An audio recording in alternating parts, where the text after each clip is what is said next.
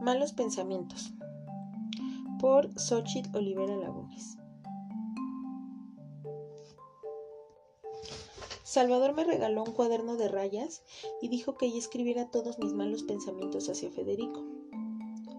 Yo no les llamaría malos pensamientos, son más como malos deseos.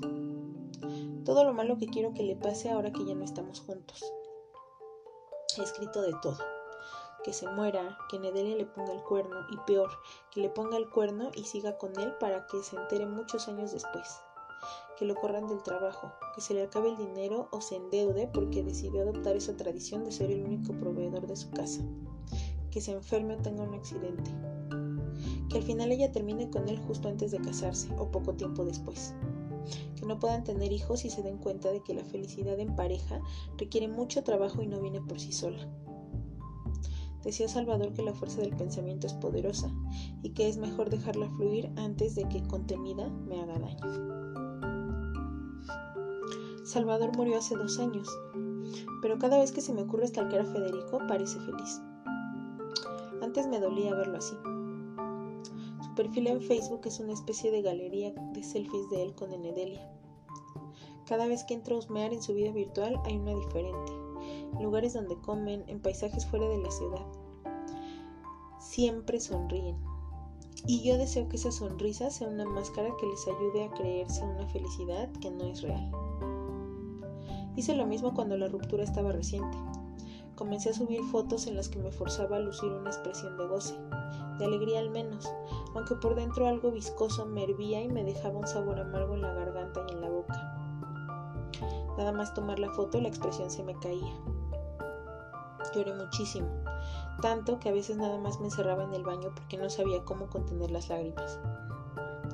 Después de un rato salía con los ojos hinchados, con el pecho un poco más vacío y la tristeza un poco más transformada en rabia. Cuando las lágrimas se me acabaron, toda yo me volví rabia. Entonces Salvador me dio el cuaderno y empecé a dirigirle mis malos pensamientos a Federico.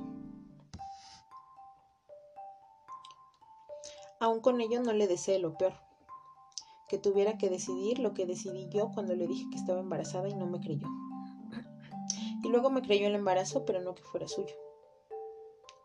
No podría describir todo lo que se me pudrió dentro cuando vi lo fácil que se zafaba de la responsabilidad. Todo el problema se había vuelto mío. La decisión, la ejecución de lo que prosiguiera, el proceso, los efectos, los gastos. Ya había decidido que no quería hijos, pero en realidad nunca había tenido que enfrentarme a la posibilidad de un aborto. Siempre había sido cuidadosa. ¿Por qué me estaba pasando aquello?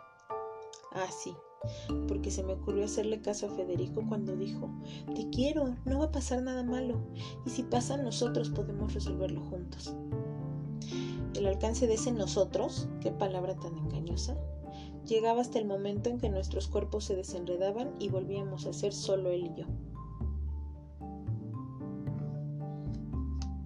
No lo resolvimos, ni nosotros ni juntos. Yo tomé la decisión. Yo busqué la asesoría con un grupo de mujeres en internet.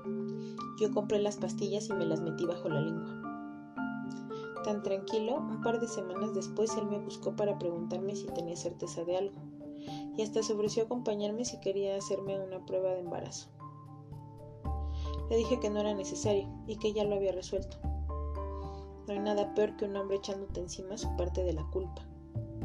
¿Cómo pudiste? Hubiéramos llegado a un acuerdo, íbamos a ser padres. Más cosas por el estilo. Estaban de sobra. A esas alturas en mí ya no quedaba nada suyo. Me había asegurado de eso. Pensé mucho tiempo en sus palabras. Íbamos a ser padres.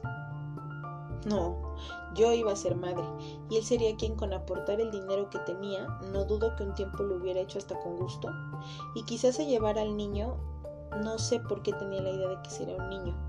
Uno o dos fines de semana al mes sentiría que cubría su cota de responsabilidad. ¿Y qué iba a pasar si luego llegaban sus propios hijos, los suyos con Enedelia? Sabía por experiencia lo fácil que es para un padre dejar de preocuparse por sus hijos. No quería siquiera la posibilidad de tener que criar sola a una persona que fuera mitad de Federico y mitad mía.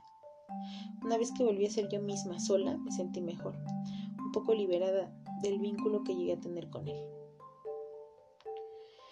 Después de aquello pasé mucho tiempo rabiosa. El cuaderno me ayudó. La última vez escribí. ¿Qué pasa por tu cabeza cuando terminas una relación? No me refiero a los pensamientos que te rondan cuando terminas por causas naturales o por la distancia o porque se acaba el amor. Voy de nuevo. ¿Qué es lo primero que pasa por tu cabeza cuando te enteras de que la persona que quieres ha dejado de quererte y además en el proceso se ha roto todo lo que creías de ella? Yo pensé, te vas a arrepentir, hijo de la chingada. Aún planeo cómo hacer que se arrepienta. Salvador decía que está bien odiar, que todas mis emociones existen por algo. Nunca dijo que la venganza fuera algo malo, y yo creo que algunas veces es necesaria. Una deuda que merezco cobrar.